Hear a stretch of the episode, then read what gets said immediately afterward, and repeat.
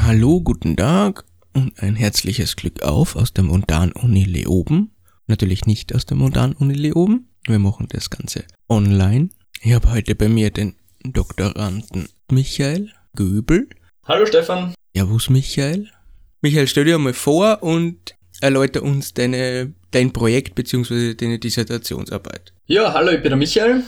Ich komme ursprünglich aus Niederösterreich, habe an der Montan-Uni Werkstoffwissenschaften studiert und bin jetzt dritt, im dritten Jahr von meiner Dissertation am Lehrstuhl für Stahldesign und ich beschäftige mich mit der Entwicklung von Stahlschutzblechen für zivile Fahrzeuge. Also das sind quasi Fahrzeuge, in denen Politiker reisen, Fahrzeuge für die Polizei oder Geldtransporter. Das ist, das klingt doch ein sehr interessanten Thema. Wie kommt man zu so einem Thema als Doktorarbeit? Ja, das war so, ich habe eigentlich immer schon ein großes Interesse gehabt für anwendungstechnische, für die anwendungstechnische Seite der Forschung und bin deswegen dann zum Professor Schnitzer gekommen, um eine Masterarbeit. Damals ist es gegangen um die Wärmebehandlung von Automobilblechen in enger Zusammenarbeit mit der Industrie. Also da habe ich dann auch ein Praktikum gemacht bei Ebner Industrieofenbau in Leonding. Und am Ende von der Masterarbeit hat er mich dann quasi gefragt, ob ich nicht nur eine Dissertation anhängen will. Und dann hat er mir ein paar Themen gegeben und da war eben das dabei und das hat mich sehr interessiert und deswegen haben wir gedacht, probier das mal aus, weil das für uns auch eher was Neues ist und was so keiner wirklich bei uns gemacht hat. Michael, welche Stähle gibt es denn und welche davon werden als Panzerbleche verwendet? Ja gut, da, da kann man jetzt natürlich weit ausholen, sage ich mal. Bei Stähle gibt's doch eine ziemliche Vielfalt an verschiedenen Legierungen, die da möglich sind. Da gibt's eine eigene Vorlesungsreihe von Professor Schnitzer, die geht über ein ganzes Semester, wo man sich nur mit den verschiedenen Arten von Stähle beschäftigt. Aber bei uns werden eigentlich als Panzerbleche so jetzt hauptsächlich Vergütungsstähle, niedriglegerte Kaltarbeitsstähle oder Maraging-Güten verwendet. Also das sind jetzt von niedergeliert bis hochlegiert verschiedene Varianten, die da eingesetzt werden. Michael, warum werden denn gerade diese Stähle verwendet? Was sind generell die Anforderungen an diesen Stahl? Ja, an Anforderungen fange ich vielleicht mit dem Teil der Frage an. Das ist früher vom Geschichtlichen her, wie sich das entwickelt hat während dem Ersten Weltkrieg, war das vor allem Schweißbarkeit, dass man Sachen auf Autos leicht aufbringen kann. Aber mit der Zeit hat man gemerkt, dass solche Bleche, dass da die mechanischen Eigenschaften auch relativ wichtig sind.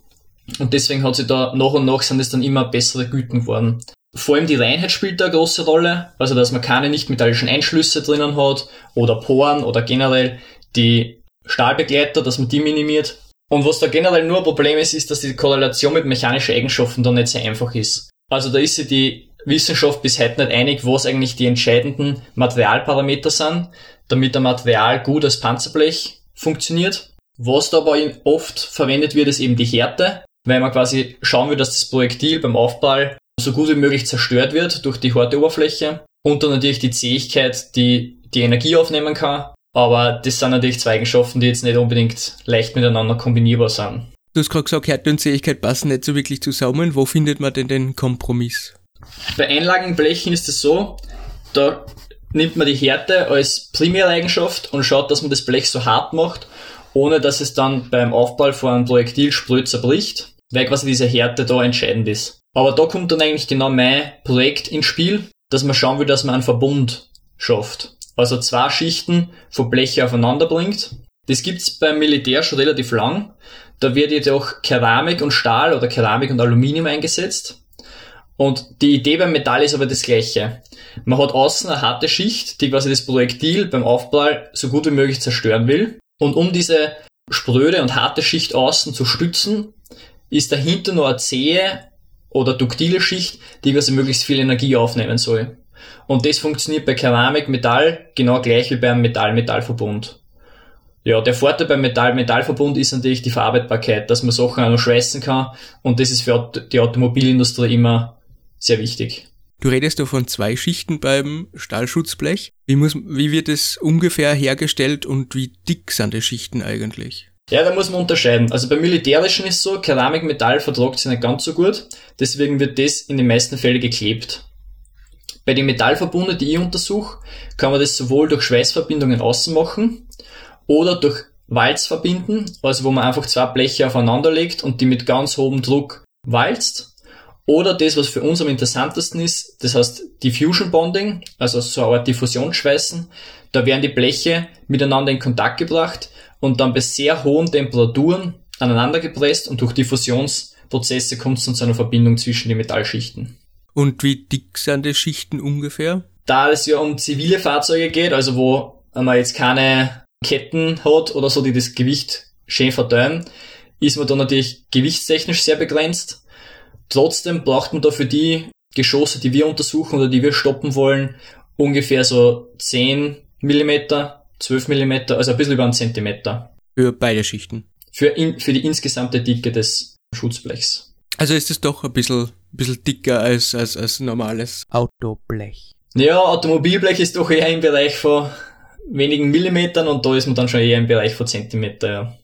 Also darf man nicht unterschätzen, so eine Platte hat dann leicht einmal 50 Kilo und das ist nur eine halben Meter mal halben Meter Platte. Wie wird Stahl getestet, Michael? Ja, für die Testung gibt's verschiedene Ansätze. Also einige eben, wie zuerst ähm, erwähnt, versuchen das mit normalen mechanischen Kennwerten darzustellen. Also nehmen wir da zum Beispiel Härtetests oder Kerbschlagbiegeversuche. Dann gibt's eins drüber, wo man schon quasi in dynamische Bereiche kommt. Das sind quasi Fallgewichtsversuche, wo man zum Beispiel eine große Metallkugel in 5 Meter Höhe platziert und die dann auf so ein Blech fallen lässt. Oder Split Hopkinson Bar wird da sehr oft verwendet. Dabei wird quasi eine zylindrische Probe zwischen zwei ähm, Hämmern eingespannt und damit einen großen Impuls diese Hämmer beschleunigt und da hat man dann auch sehr hohe ähm, dynamische Belastungen für das Material. Da kriegt man dann super Materialeigenschaften heraus, die eben bei hohen Dehnraten auftreten. Weil das ist eben gerade ein bisschen das Problem. Materialien verhalten sich bei niedrigen Dehnraten nicht gleich wie bei hohen Dehnraten. Und hohe Dehnraten sind natürlich aufgrund dieser schnellen Verformung sehr schwer zu beobachten und deswegen ist es immer ein bisschen ein Problem. Und dann die letzte Methode, wie man eigentlich sowas dynamisch charakterisieren kann, ist eben der reale Beschusstest. Und das ist eigentlich das, was wir auch probieren, weil wir wirklich die tatsächliche, ähm, die tatsächliche Stabilität von dem Blech untersuchen wollen und schauen wollen, wie das reagiert, wenn man das eben unter realen Bedingungen testet. Michael, wie viel Recherchearbeit hast du zur Munition leisten müssen? Oder gibt es da irgendwelche Standards in der Industrie? Ja, das Munitionsthema ist ein sehr schwieriges. Es gibt sehr viele Hersteller, die haben alle leicht unterschiedliche Geometrien, verwenden natürlich für den Körper, für das Projektil selber unterschiedliche Materialien. Deswegen ist es relativ schwer, da einzugrenzen oder sich auf was festzulegen. Es gibt da aber von einer europäischen Standardisierungsbehörde, der VBAM, also das steht für Vereinigung der Prüfstellen angriffshemmender Materialien und Konstruktionen, von der gibt es quasi einen Standard. Und die definieren, was für Projektil von welchem Hersteller wird verwendet, bei was für einer Geschwindigkeit wird das ganze Projektil quasi auf das Material beschleunigt. Und somit hat man dann schon relativ gute, einen guten Überblick über das, was man dann verwenden darf. Zusätzlich hat natürlich der Firmenpartner da gewisse Ziele vorgegeben, die er erreichen will, um quasi für so Zulieferketten in Frage zu kommen.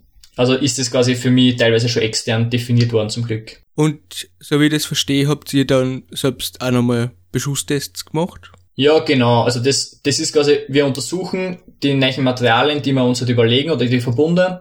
Und in weiterer Folge, wenn wir dann glauben, dass das ein, ein gutes Konzept ist oder vielleicht auch gut performt, dann wird das auch tatsächlich beschossen und geschaut quasi, wie das performt. Michael, hast du noch eine Anekdote zu deiner Dissertation? Anekdote war es jetzt nicht so ganz, aber auf jeden Fall ein beeindruckendes Erlebnis. Das war beim ersten Beschusstest. Also wir führen die Beschusstests in Fairlach dort. Da ist eine Büchsenmacherschule und die haben im Keller eben so einen Beschusskanal. Und beim ersten Test haben wir einmal eine Platte mitgenommen, wo wir glauben, die könnte funktionieren. Die war ein Zentimeter dick, also schon, wie wir zuerst gesagt haben, doch ein bisschen dicker.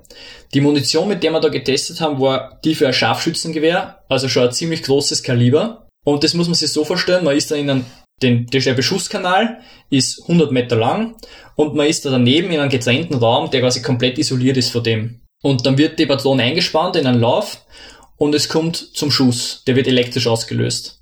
Und man hört dann einfach im ganzen Keller so ein Beben. Da spürt man fast eine Druckwelle, die durch diese Räume durchgeht. Und das war schon mal ziemlich beeindruckend. Und danach habe ich mir natürlich gedacht, ja, das kann das Blech nie gehalten haben. Aber wenn man dann noch vorgeht in den Beschusskanal und sich anschaut, quasi, wo das eingeschlagen ist, und gesehen hat, dass die Platte das wirklich aufgehalten hat oder in der Lage war, das Projektil zu stoppen, das war schon ein ziemlicher, ein ziemlich schöner Moment, dass man sieht, das Material das dann doch erschafft, sowas aufzuhalten. Ja, coole Anekdote auf jeden Fall. Wie schaut's mit deiner Dissertation aus? Wie, wie geht's bei dir jetzt weiter? Ja, ich bin jetzt im dritten Jahr. Jetzt kommen dann noch spannende Monate auf mich zu, weil wir jetzt neue Verbunde nur in Planung haben oder die gerade hergestellt werden. Die werden dann natürlich noch getestet. Und dann Mitte nächsten Jahres sollte ich anfangen, dass ich meine ganzen Daten zusammenfasse und eben eine Dissertation zusammenschreibe. Und dann hoffe ich, dass ich mit Ende nächsten Jahres fertig bin. Okay, dann würde ich nicht länger aufhalten, Michael. Danke für das Interview. Ja, danke für die Einladung. Kein Problem, danke. Und ich wünsche einen schönen Tag und Baba. Ja, schönen Tag. Ciao.